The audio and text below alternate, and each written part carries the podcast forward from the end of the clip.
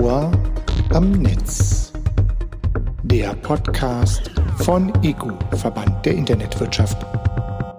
Kurz vor der Bundestagswahl ist Digitalpolitik aktueller denn je. Innerhalb unseres Podcasts haben wir deshalb die Serie Wahl Digital 2021 gestartet.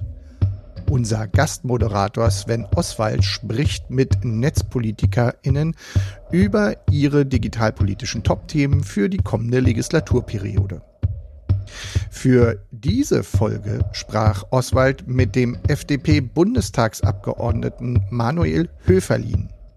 Politisch aktiv ist er als Gemeinderat, als Kreisvorsitzender und im FDP-Bundesvorstand. Im Bundestag fungiert Höferlin als digitalpolitischer Sprecher der FDP-Bundestagsfraktion und als Vorsitzender des Ausschusses für digitale Agenda. Ton ab!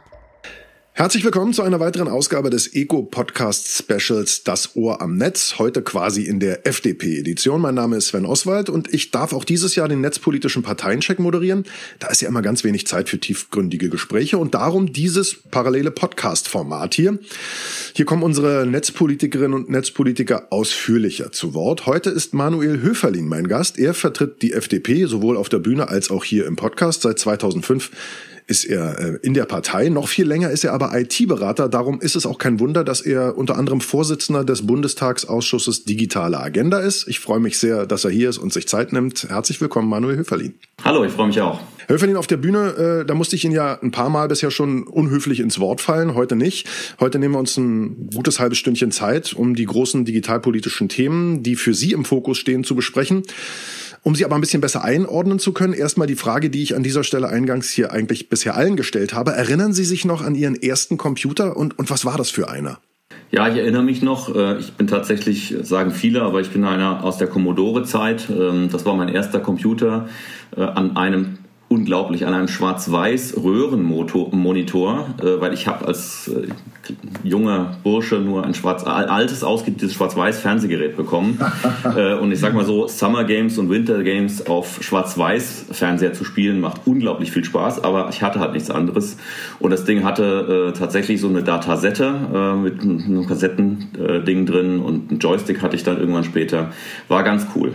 Aber Summer Games und Winter Games klingt schon nach privilegiertem C64, weil ich hatte ja ein C16 mit Dataset. Richtig, C16 habe ich halt nicht gehabt. Das war ein C64, danach ein C128, äh, den ich äh, glücklicherweise bekommen hatte. Und ich habe dummerweise, frage mich auch ganz viel, ob ich den noch habe, ich habe den dummerweise irgendwann mal für, ich weiß gar nicht mehr, 80 oder 100 Mark dann verkauft, ja. weil ich die Geld, das Geld als Jugendlicher haben wollte. Heute könnte ich mir natürlich äh, wohin beißen, dass ich das Ding nicht behalten habe. Also es ist ja bei ganz vielen, ich sag mal, alten Computern und Digitalgeräten Geräten, so wo man sagt, ach Mensch, hätte ich das mal aufgehoben. Das wäre heute, wenn nicht nur sozusagen äh, in der Erinnerung, auch wirklich viel Geld wert. Also für wie viel Geld teilweise auch so die ersten Konsolenspiele und so auf den äh, digitalen Auktionshäusern gehandelt werden, da wird einem ja ganz schwindelig. So, jetzt kommen wir aber mal zu unserem Thema. Unser Thema ist ja Digitalpolitik im weitesten Sinne und das ist ein Querschnittsthema. Das haben wir an ganz vielen Stellen auch schon auf der Bühne angesprochen.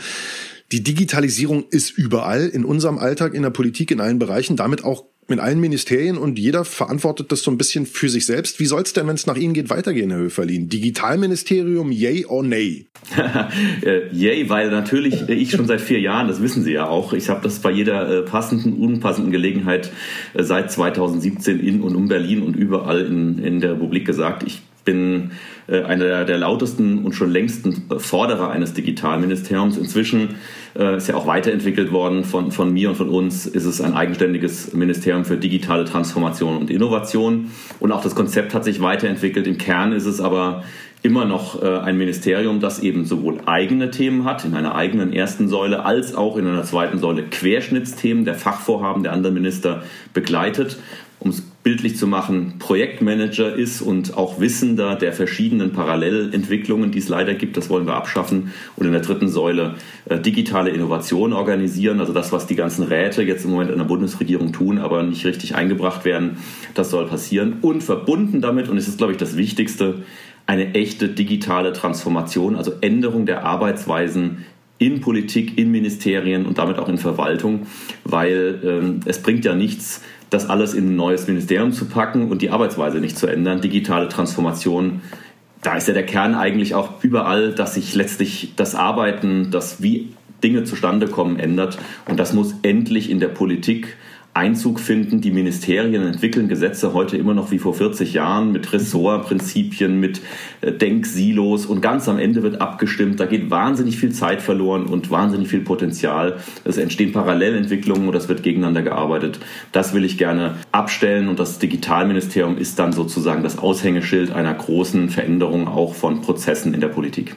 Okay, das ist eine ganz klare Meinung. Das ist sehr schön. Sie haben jetzt gerade schon die digitale Verwaltung angesprochen. Dann möchte ich da auch gleich mal hinspringen. Da haben wir ja aktuell in Deutschland das Problem, es ist immer Länder, wenn nicht sogar Kommunensache. Deswegen, es gibt ganz viele digitale Ansätze. Jeder hat da irgendwie, der da Lust zu hat, sage ich jetzt mal vorsichtig, viel Geld in die Hand genommen, viel Schweiß und Herzblut reingesteckt und keiner möchte jetzt auf seine eigene Insellösung so richtig verzichten und die soll irgendwie integriert werden. Kompatibel ist es alles nicht. Und da haben wir jetzt den Salat. Wie soll denn das vorangehen? Weil ich meine, theoretisch gibt es ja ein Versprechen gegenüber den äh, Bürgerinnen und Bürgern im nächsten Jahr, ich sag mal, einen Großteil der ganz äh, wichtigen äh, Dienstleistungen des Staates komplett digital zu haben. Also wo, wo stehen wir Ihrer Meinung nach und wie kriegen wir es schneller hin?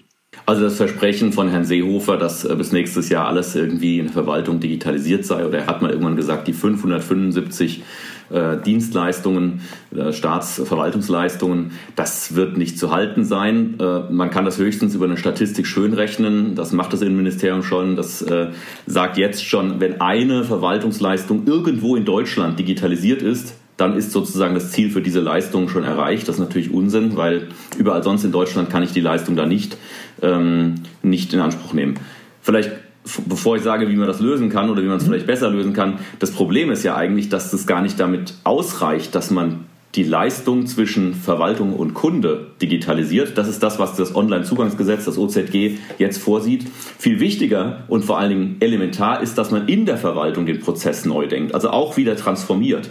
Das OZG, was wir jetzt haben, die Verwaltungsdigitalisierung, ist eigentlich nur äh, Digitalisierung der Schnittstelle zum Kunden oder zum Unternehmen. Das ist viel zu wenig. Weil die große Ressource, nämlich dass die Mitarbeiterinnen und Mitarbeiter in Verwaltung wieder Zeit haben für ihre Kunden, also für ihre Bürger und äh, für die Unternehmen, äh, beginnt ja eigentlich erst dann, wenn, wenn man den Prozess in der Verwaltung automatisiert, wenn man ihn einfacher macht, wenn man dort die Digitalisierung äh, wirken lässt und nicht nur in der Kundenbeziehung.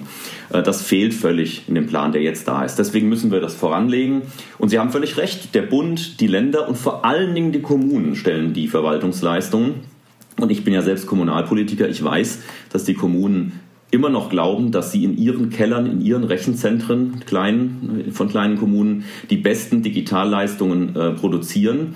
Ich glaube, wir müssen äh, als Bund und zusammen mit den Ländern überzeugen, dass man das auf einer Verwaltungsplattform in der Cloud besser lösen kann. Auf dieser Cloud-Plattform können dann äh, große kommunale Rechenzentren, aber auch viele Mittelständler Dienstleistungen anbieten. Das macht das Ganze günstig, schnell. Wir haben einen Wettbewerb der besten Software und entscheidend ist, dass, das fehlt immer noch, dass Schnittstellen zwischen den ganzen äh, Verwaltungen, sowohl kommunal zu kommunal als auch zum Land und zum Bund besser existieren. Diese Schnittstellenproblematik haben wir bis heute.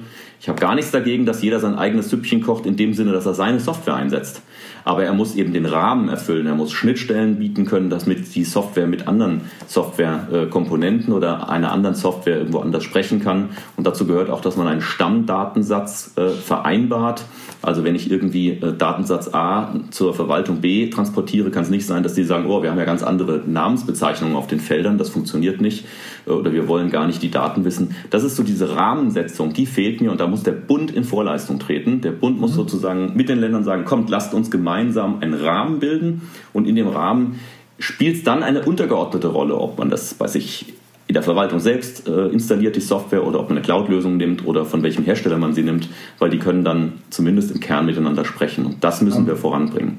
Am Ende würden auch die Hersteller sich wahrscheinlich freuen, weil sie nämlich nicht irgendwie im Dunkeln tappen, beziehungsweise sich irgendwas ausdenken, was sie für praktikabel halten, sondern Richtlinien hätten, wo sie sagen, okay, dann machen wir es halt interoperabel oder kompatibel, dann können wir das Ganze später weiterentwickeln, anstatt es neu machen zu müssen. Ja, es wird auch eine tolle Wettbewerbssituation ergeben, weil plötzlich äh, sowohl Open Source Software, die wir ja fördern wollen in der Verwaltung, aber auch die äh, Closed Source Software, die ich auch für in Ordnung finde, aber die müssen sich alle an Regeln halten und dann mhm. gibt es eben einen Wettbewerb zwischen verschiedenen Modellen und Ideen zwischen äh, Lösungen im Haus oder in der Cloud. Und ähm, ich glaube, das, das ist angemessen der Aufgabe. Und am Ende geht es eigentlich darum, dass der Kunde, also außerhalb der Verwaltung, die Bürgerinnen und Bürger, die Unternehmen äh, einen, einen Vorteil haben. Und das steht für mich noch viel zu wenig im Vordergrund. Also der Bund muss, äh, ich sag mal, einen Katalog an Standards und Regeln festlegen, vereinbart mit den Ländern, dass die sich dran halten, damit alle die Software schrauben, auch wissen, was sie zu tun haben. Dann ist das Ganze kompatibel, arbeitet miteinander, dann sind die Schnittstellen da. Was denken Sie denn, wie lange wir brauchen, die über 500 Leistungen wirklich voll digital da zu haben? Was ist denn Ihr, Ihr Gefühl dazu? Weil ich meine, genau sagen kann man es ja nicht. Das stimmt. Wenn man ehrlich ist, kann man dazu keine äh, Prognose abgeben, weil es hängt massiv von den Kommunen ab.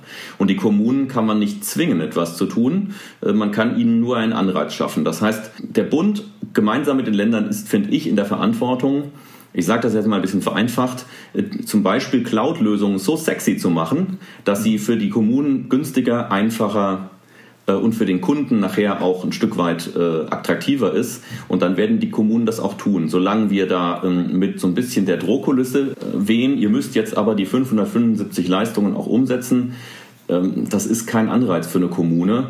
Zumal, wenn sie dann was machen, ist die Erfahrung bei vielen Kommunen ist, das klappt dann nicht, das funktioniert nicht. Ich habe jetzt auch hier in der Kommune wieder gehört, naja, ich weiß schon, dass die da Cloud-Systeme anbieten, aber bis das funktioniert, dauert das noch so lange. Wir bauen jetzt erst nochmal für die nächsten zehn Jahre ein eigenes Rechenzentrum. Der Bund läuft auch nicht vorweg. Er kriegt ja auch seine eigene Digitalisierung nicht hin und deswegen fehlt das Vertrauen, dass er den Rahmen bilden kann für die Verwaltungs- und Digitalisierungs-, äh, für die Verwaltungsmodellisierung und Digitalisierung von Ländern und Kommunen. Und solange der Bund nicht seinen eigenen Kram hinkriegt, kann man sich nicht, muss man sich nicht wundern, dass die Verwaltungen äh, nicht Lust haben, damit auf den Zug zu springen. Also er muss er selbst besserer Vorreiter werden. Nicht nur die Verwaltung, natürlich auch die Bürgerinnen und Bürger, die dann sagen, pff, wenn die es nicht mal hinkriegen, wie soll ich es denn schaffen? Aber jetzt, äh, Sie sitzen ja äh, sozusagen, sind ja Vorsitzender im Ausschuss Digitale Agenda. Wie oft ärgern Sie sich denn darüber, dass man jetzt nicht sagen kann, doch, wir zwingen jetzt die Kommunen, das zu machen?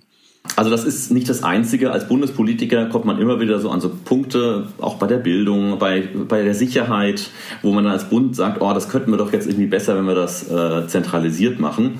Das ist im ersten Moment so ein, so ein, so ein Ärgerreflex. Wenn man aber mal dahinter geht, hat es gute Gründe, dass wir verteilt äh, die Zuständigkeiten haben. Und ich bin eigentlich im Kern auch von der, von, von zumindest theoretisch äh, Föderalist. Es ist gut, guter Grund, dass man das verteilt. Es ist halt nur manchmal ärgerlich, wenn die einzelnen ähm, Einheiten der Länder oder die Kommunen nicht miteinander sich abstimmen. Und das muss man fördern. Ich möchte eigentlich nicht äh, Föderalismus abschaffen. Ich möchte nicht die Selbstverwaltung der Kommunen abschaffen oder der Schulen zum Beispiel bei der Bildung, weil ich glaube, das ist richtig. Die können vor Ort die richtige Lösung finden. Was wir aber organisieren müssen, und das ärgert mich dann, weil das ist das muss dann sowohl müssen wir das als Bund organisieren, es müssen aber am Ende auch die Kommunen mitmachen. Und das wollen dann manche nicht. Und das ärgert mich, dass man miteinander Dinge abspricht und sich daran hält. Das heißt, der, der Bürger ist es, dem Bürger ist es doch total egal, ob diese Verwaltungsleistung vom Bund, von der Land oder von der Kommune kommt. Der will einfach irgendwas beantragen und es bekommen, wenn er schon mit einer Verwaltung spricht. Und das muss einfach klappen. Und wie, wie das organisiert ist, das soll den und darf, finde ich, auch den Bürger nicht äh, interessieren. Das müssen wir organisieren. Und das ärgert mich, dass da nicht die einzelnen, ähm, die einzelnen Stufen im, im Föderalismus doch ein bisschen verantwortlicher miteinander reden und sagen, kommt, lasst uns jetzt zusammen eine Lösung finden, weil es geht am Ende darum, den Bürger die Leistung zu bringen. Und das finde ich ärgerlich. Immer wieder. Also im Endeffekt nutzerorientiertes Denken. Ist es denn in den Köpfen, ich sag mal, der Bundespolitikerinnen und Politiker grundsätzlich angekommen? Also eben so zu denken oder muss es an der Stelle jetzt da, ich sag mal, so ein Leuchtturmprojekt in die Richtung gehen? Manchmal mehr, manchmal weniger. Also ich ja. komme ja aus der Wirtschaft, ich habe ein eigenes Unternehmen gehabt und deswegen ähm, denke ich schon nutzenorientiert von der Kundenseite her. Jetzt ist es halt so, dass eine Verwaltung äh, die ein Produkt, eine Verwaltungsleistung hat, eben keine Konkurrenz hat. Ja? Weil ich kann eben nirgendwo meinen Anwohnerparkausweis woanders äh, beantragen als bei meiner Kommune. Von daher muss man sich quasi um den Kunden nicht kümmern, weil er hat ja keine Möglichkeit auszuweichen. Aber das ist natürlich eine ganz schlechte ähm, Grundeinstellung und ich glaube, dass bei vielen Köpfen in der Politik sich das auch dreht weil zu Recht viele Menschen unzufrieden sind mit den Leistungen, die vom Staat ihnen gegenüber erbracht werden und sie zahlen ja eigentlich auch genug dafür. Ähm, und wenn wir das als Bürger hier alles finanzieren, dann wollen wir auch irgendeine Gegenleistung haben. Wenn wir dann schon mal ein einen Personalausweis verlängern, dann soll das eben einfach gehen. Und ich ärgere mich auch heute noch, warum wir die Modernisierung zum Beispiel des Personalausweises, und das wäre zum Beispiel etwas, was der Bund wirklich steuern könnte, warum er da noch zu oft zum Amt muss und warum er das nicht noch stärker in einen digitalen Prozess umwandelt. Das Blöde ist halt, dass die, ich sag mal, die Userinnen und User ja den direkten Vergleich haben, wenn es um irgendwelche äh, nifty Apps geht oder irgendwelche digitalen Devices und Dienste. Es ist alles kinderleicht, super einfach. Nur sobald der Start ins Spiel kommt, wird's dann halt komplex und kompliziert. Und dann fragt man sich natürlich, Wieso geht es nicht auch so einfach? Ne? Egal. Aber ähm, was Sie erwähnt haben, ist ja, dass, dass natürlich die Digitalisierung der Verwaltung nicht nur dafür sorgt, dass der Bürger zufriedener ist, sondern dass es auch dafür sorgen wird, dass die Menschen, die in der Verwaltung arbeiten, auf einmal wieder Zeit haben für andere Menschen, nämlich dafür ihren Job zu machen, wenn sozusagen viele Sachen automatisiert und digitalisiert laufen. Dafür müssen aber auch erstmal die Menschen, die da arbeiten, begreifen, wie wichtig Digitalisierung ist, vielleicht auch wie Digitalisierung funktioniert und dass sie nicht der Feind ist. Und das ist natürlich das große Thema Bildung. Bildung. Also bevor wir jetzt zum aktuellen ich sage mit der aktuellen Problematik an den Schulen kommen, äh, vielleicht noch mal so ein bisschen insgesamt äh, äh, Medienkompetenz und und äh, IT-Kompetenz. Wie, wie sieht's da Ihrer Meinung nach aus bei dem Durchschnittsbürger, der Durchschnittsbürgerin in Deutschland und und was könnte oder müsste da zeitnah passieren? Also ich bin jetzt fern davon, irgendwie äh, Bürgerschelte zu betreiben, was ihre Kompetenzen angeht. Aber ähm, wir, wir wissen, also wenn ich jetzt mal das Bildungssystem angucke und ich fange mal dort an, wo äh, vordergründig die Bildung erstmal stattfindet in Schulen und ich sehe das selbst, ich habe drei Kinder, dann ist es äh, ausbaubar, um es mal vorsichtig zu sagen, was dort im Bereich Medienkompetenz, äh, Internetbildung, Netzbildung, Informatik vermittelt wird. Das ist oft so, dass dort dann eben äh, beigebracht wird, wie man richtig googelt oder wie man äh, eine andere Suchmaschine nutzt oder ähm, solche, äh, so in der Qualitätsstufe. Diese Punkte dahinter, nämlich dass man vielleicht versteht, was da eigentlich bei dem Suchalgorithmus passiert, um auch vielleicht das Ergebnis einschätzen zu können. Ähm, es gibt ja den Witz, äh, wo, wo versteckt man am besten nach dem Mord eine Leiche? auf der Seite 2 der Google-Suchergebnisse.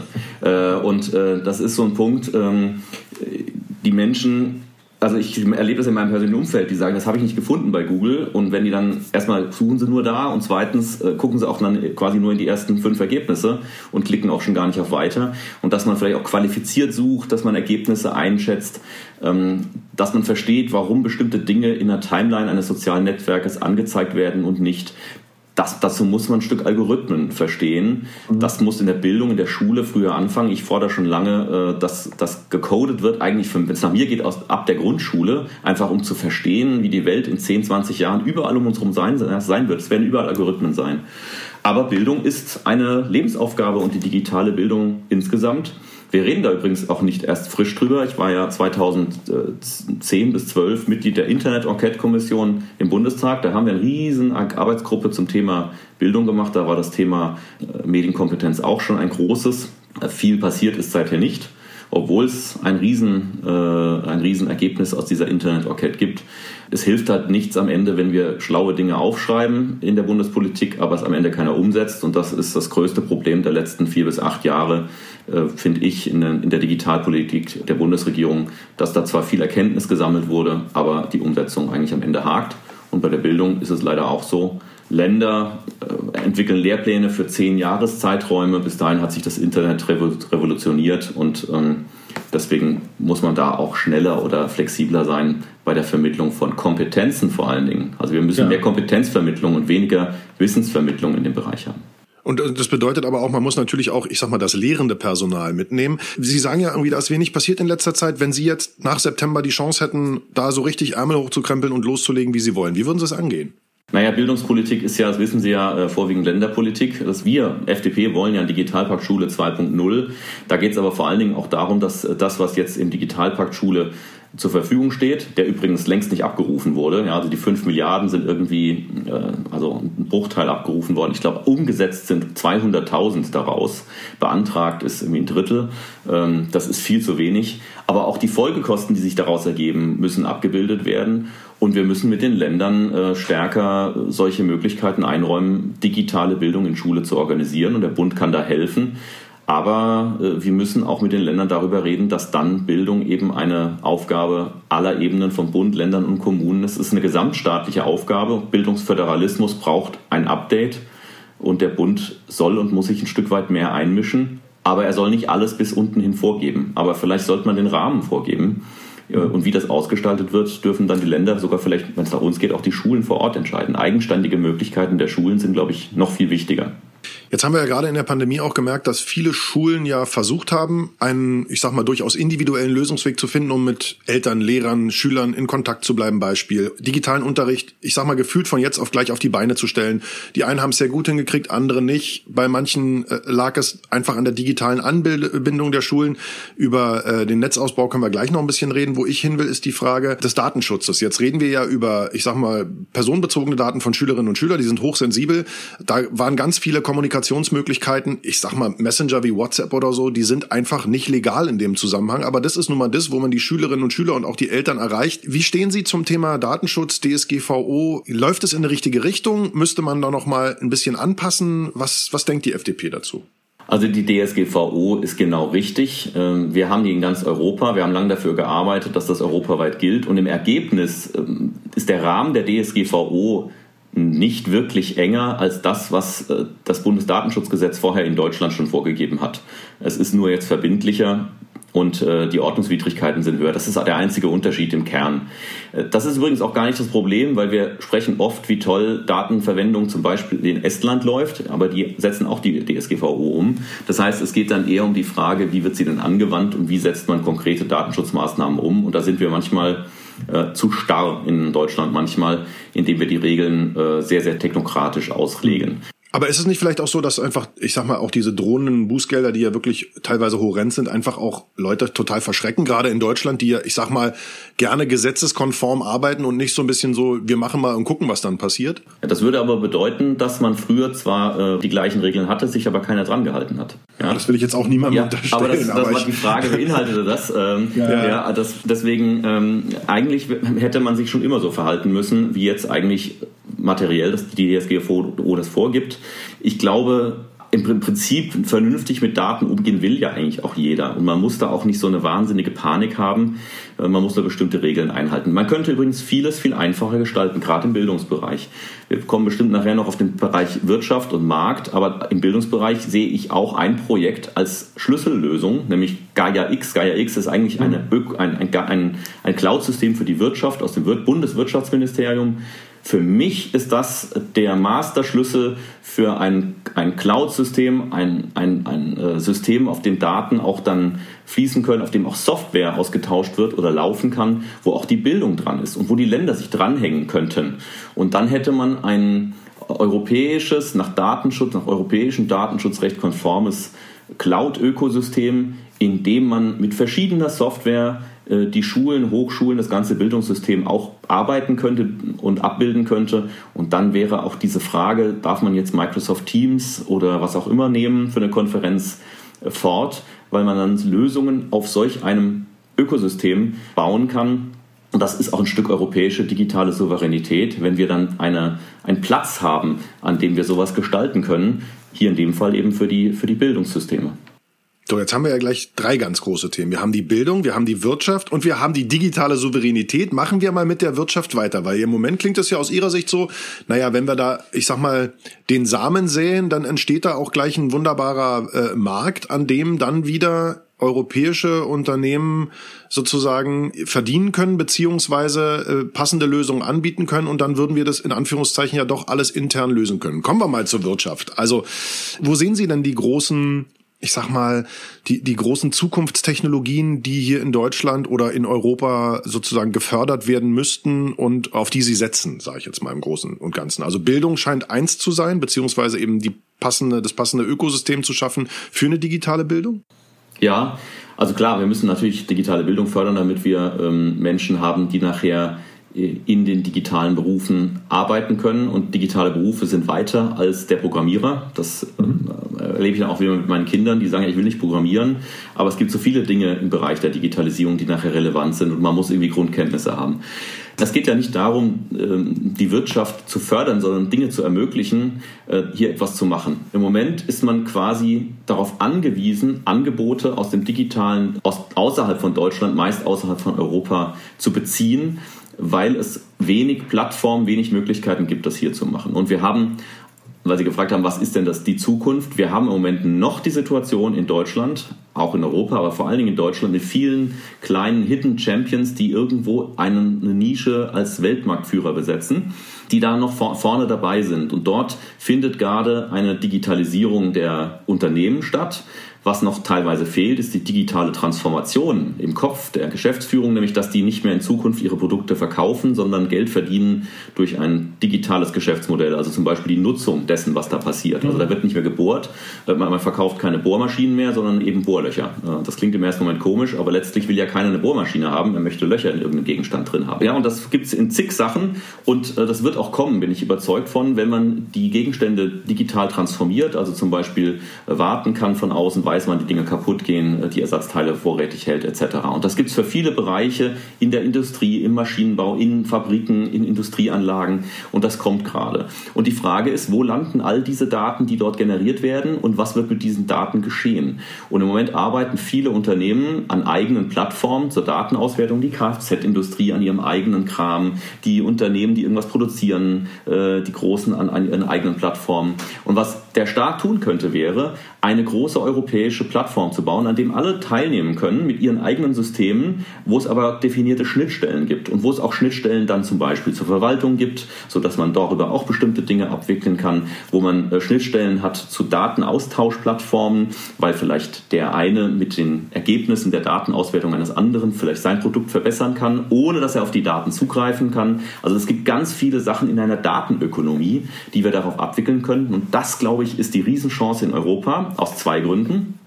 Erstens, weil wir so viele Daten produzieren, äh, als Maschinenbauer, als Anlagenbauer, als Mittelständler, als Unternehmen, als Erfinder, als Ingenieure in Deutschland und Europa aber auch, weil wir eine andere Ethik haben, mit Daten umzugehen, als die, mhm. als die USA und die asiatischen Märkte. In Asien ist alles sehr staatsorientiert, da werden die Daten eben dann auch zur staatlichen Überwachung verwendet und in den USA äh, haben, ist der Datenschutz und die Datennutzung anders aufgebaut. Ich glaube, wir könnten ein europäisches System dagegen positionieren und das wäre wahrscheinlich wettbewerbsfähiger. Wir müssen es allerdings machen und deswegen glaube ich, ist Gaia X so wichtig als Plattform, als Datenökonomie-Plattform, als Ökosystem, in dem Daten fließen, verwendet werden können und alle auch Kontrolle über ihre Daten haben, gerade die Menschen, die dort vielleicht Daten hochladen, weil das ist für mich gelebter Datenschutz, nicht die Verhinderung der Nutzung von Daten, sondern die Kontrolle darüber und noch auch im, am Anfang und später zu entscheiden, was mit meinen Daten passiert und auch zu sehen, äh, wer auf meine Daten zugegriffen hat. All das wäre da, glaube ich, möglich. Dazu müssen wir aber einen Gang zulegen. Ja, mit der DSGVO haben wir ja quasi so eine Blaupause für ein funktionierendes, äh, für einen funktionierenden Datenschutz geschaffen. Sie haben es ja schon gesagt, die Skandinavier, aber auch viele andere Länder ähm, nehmen das ja jetzt so als Maxime für ihren eigenen Datenschutz. Das wär, war ja auch was, als die DSGVO kam, was ich persönlich nie gedacht hätte. Da gab es ja so viele Unklarheiten und so viel Gehassel, dass ich dachte, oh mein Gott, das wird ein Riesenchaos. Und mittlerweile ist es ein Leuchtturmbeispiel. Also das heißt, das Ganze äh, sozusagen für eine Datenökonomie-Plattform oder eine Lösung dafür eben auch angeboten und dann kann da sich viel entwickeln. Zwei Punkte vielleicht, die man sagen muss, die weiterentwickelt ja. werden müssen. Erstens, beim Personendatenschutz, also das, was in der DSGVO ist, muss dringend äh, die Delegation von Rechten eingeführt werden, weil kein mhm. Mensch kann mehr seinen Datenschutz selbst organisieren. Also Datentreuhänder, Software, die das eine übernimmt. Nur als Beispiel, dieses Wegklicken von Cookies, das passiert ja nicht mehr unter informiert, sondern man klickt den Kram weg, damit er weg ist. Drauf und sagt, alle ja. akzeptieren, es weitergeht. Genau. Äh, das heißt, das müssen wir organisieren. Und das Zweite ist, wir brauchen ein Regeln im nicht personenbezogenen Datenschutz. Also die Frage, Wem gehören die Daten? Ich glaube, sie gehören keinen, aber wir müssen dringend darüber reden, wer hat Nutzungsrechte an Daten, die nicht personenbezogen sind, also die einzelnen Akteure, die, die an, der, an der Datenentstehung beteiligt sind, die Unternehmen, die die Plattform machen, zum Beispiel ein Automobilunternehmen oder die Zulieferer für Einzelteile, aber vielleicht auch die Gesellschaft. Es gibt vielleicht auch anonymisierte Daten, die einen riesen gesellschaftlichen Zweck erzeugen könnten, wenn sie frei und offen wären. Und äh, die Unternehmen haben solche Daten, würden sie vielleicht sogar offen zur Verfügung stellen, aber auch der Staat hat jede Menge freie Daten, die wir für gesellschaftlichen Nutzen verwenden könnten. Und die könnte man über solche Netze, über solche Cloud-Plattformen und über solche Austauschmodelle dann auch wirklich zum gesellschaftlichen Nutzen voranbringen. Also wir haben eine Riesenchance und einen Riesenschatz, den wir heben können. Uns fehlt eigentlich nur so ein bisschen die, die Arbeitsebene. Und darin sehe ich im Idealfall Gaia X für Wirtschaft, für Verwaltung und Staat, für Gesundheit und für Bildung.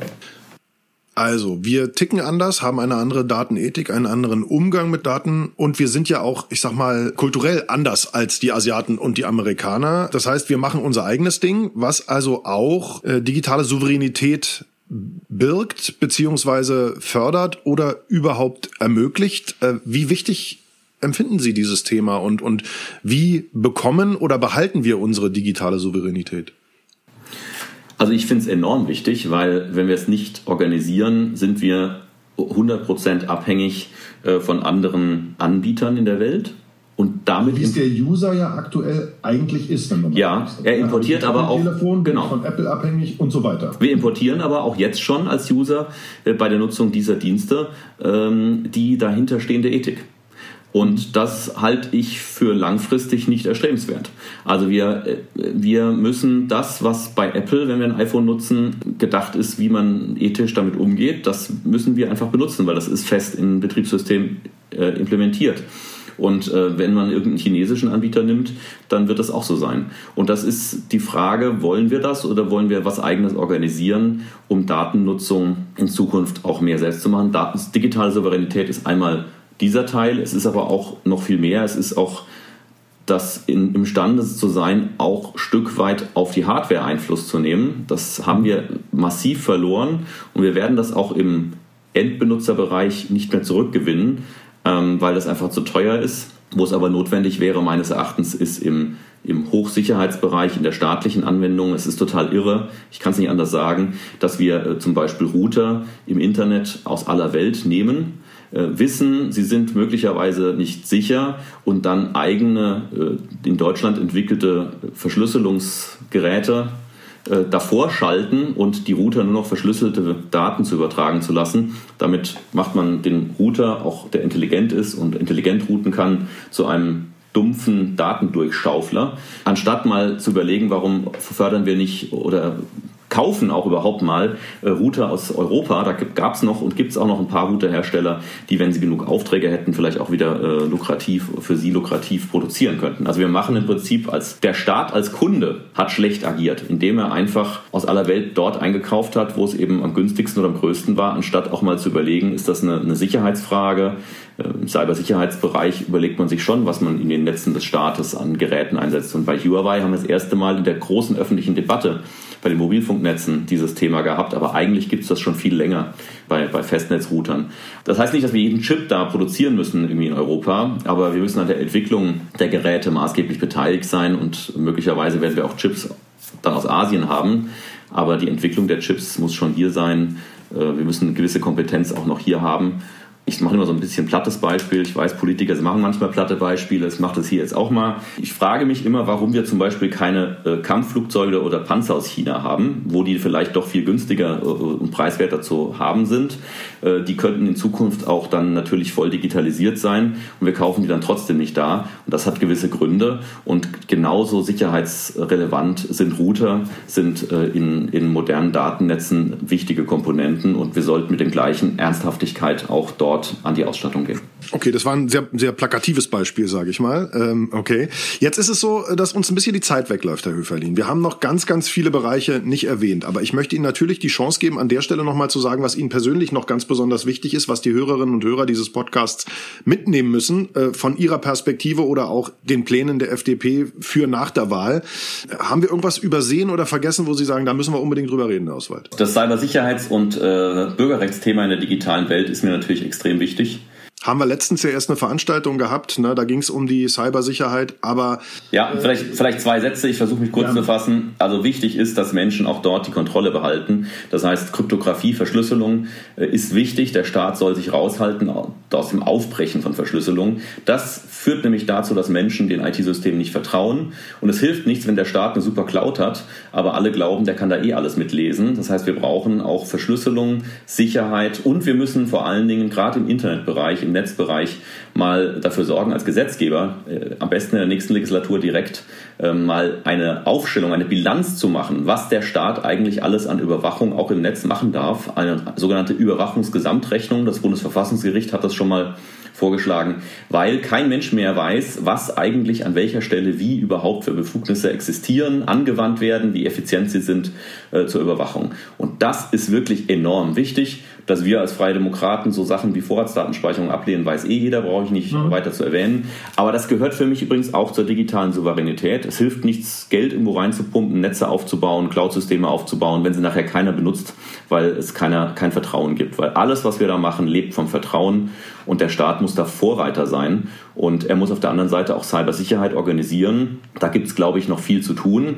Der Staat muss bei sich selbst anfangen, indem er Lücken schließt, anstatt sie selbst zu nutzen. Und er muss äh, gute Systeme aufbauen, damit äh, bei Cybersicherheitsvorfällen entsprechend reagiert werden kann. Da, das ist eine Sache, die müssen wir äh, sehr intensiv angehen, weil wir nicht gut aufgestellt sind bei der Zuständigkeit alleine schon, wer bei Angriffen aus dem, aus dem Internet zuständig ist. Also Thema Bundeswehr, Nachrichtendienste, Polizeien, also Trennungsgebot, das ist auch eine Aufgabe, da muss man wenig parteipolitisch und mal wirklich mit möglichst vielen zusammensitzen, weil da sind auch alle Länder mit dem Boot. Das muss mal ernsthaft und mit großer Nüchternheit angegangen werden. Viele zusammensitzen und mit großer Nüchternheit und ernsthaft angehen, ist ein schöner Ansatz, aber unter uns, ne, unter uns, Sie sagen, es geht ums Vertrauen. Ist der Zug nicht abgefahren für die, für die Bürgerinnen und Bürger oder warten wir auf die nächste Generation, die dann wieder vertraut, dass der Staat das schon hinkriegen wird? Naja, der Staat macht ja derzeit die, mit dieser Regierung eine weitere Befugnis für Überwachung nach der anderen. Und ähm, immer wenn man die letzte vergessen hat, kommt die nächste.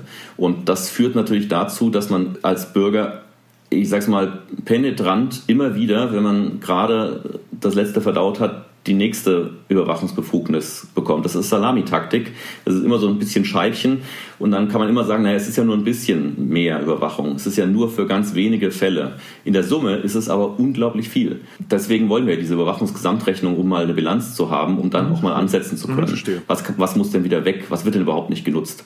Und dann äh, muss der Staat Vorbild sein, indem er eben Kryptographie auch wirklich zulässt und sich auf bestimmte andere Bereiche konzentriert, eben mal ich sag mal, Polizei und Ermittlungsarbeit ähm, nicht durch überall mithören und mitlesen können, sondern durch ganz gezielt Eingreifen äh, macht. Und das geht ja auch, wenn man schaut, große Ermittlungsfälle, nehmen Sie den Cyberbunker hier in Rheinland-Pfalz, wo ich herkomme, da ist nichts passiert mit digitaler Überwachung, sondern da hat man ganz händisch Leute eingeschleust und im richtigen Moment die Tür aufgemacht und hat einen der größten illegalen Rechenzentren in Europa oder das größte Rechenzentrum in Europa ausgehoben, ohne Abhören und ohne Eingriffsmaßnahme in, in, in IT-Systeme. Also es geht mhm. auch, ja.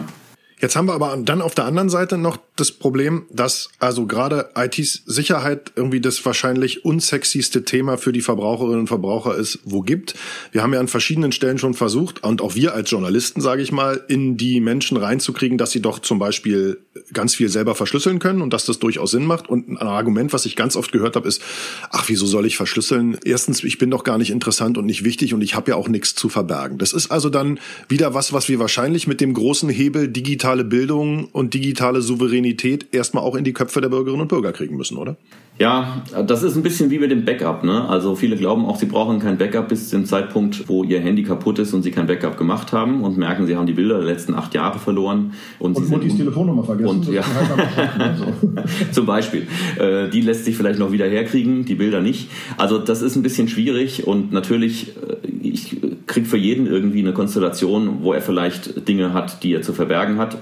Menschen, die nichts zu verbergen haben, müssen ein sehr, sehr langweiliges Leben führen. Ähm, das mag zwar auch geben im Einzelfall, ich glaube aber nicht daran. Ich glaube, die meisten Menschen haben doch einen Kern an Privatsphäre.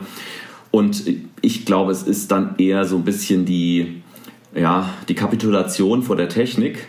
Und daran würde ich ansetzen. Also einfachere Systeme zu machen. Die Usability bei dem Thema Verschlüsselung hat immer gelitten. Verschlüsselung war mhm. für viele immer sehr Kompliziert muss es aber nicht sein. Weil wenn es einfach drin ist, dann interessiert es ja den User am Ende auch nicht, außer dass er das gute Gefühl hat, ist verschlüsselt, ist sicher. Ja, es gibt auch verschiedene Stufen. Also ich gebe auch ehrlich zu, ich mache ja auch nicht alles mit der gleichen Sicherheitsanforderung. Ich verschicke auch E-Mails unverschlüsselt, aber es gibt auch E-Mails, die ich auf keinen Fall unverschlüsselt verschicke.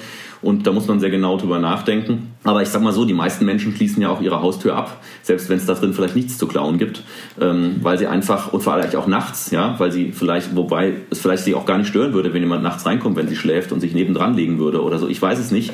Aber es gibt eben so bestimmte Dinge, die machen wir. Mich wundert eben, dass diese gleiche Grundeinstellung im digitalen Raum so gar nicht vorhanden ist. Und vielleicht liegt es daran, dass man nicht erkennt, wie, wie tief digitale Geräte in unser Leben eingreifen, weil wir überall ein Handy, ein, iPhone, ein Smartphone irgendeiner Art, eine, Smartwatch, was auch immer, ja, äh, neben uns stehen haben und ja, eigentlich die permanent bei uns sind. Und auch im Auto. Ne? Also das Auto ist ja eigentlich ein, ein, ein digitaler Sensor, mit dem man wunderbar Menschen verfolgen kann. Also es gibt viele Dinge, wo, wo man gar nicht, wo einem vielen gar nicht bewusst ist, was sie da eigentlich an digital um sich herum haben. Das ist ja auch der Grund, warum ich sage, Grundschulkinder sollen schon coden lernen, damit sie verstehen, was Algorithmen können und was sie bedeuten und warum die digitale Welt um sie herum wie funktioniert.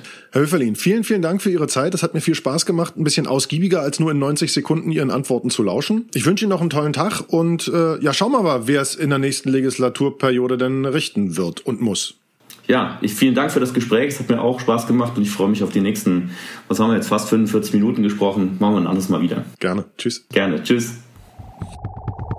Das Ohr am Netz.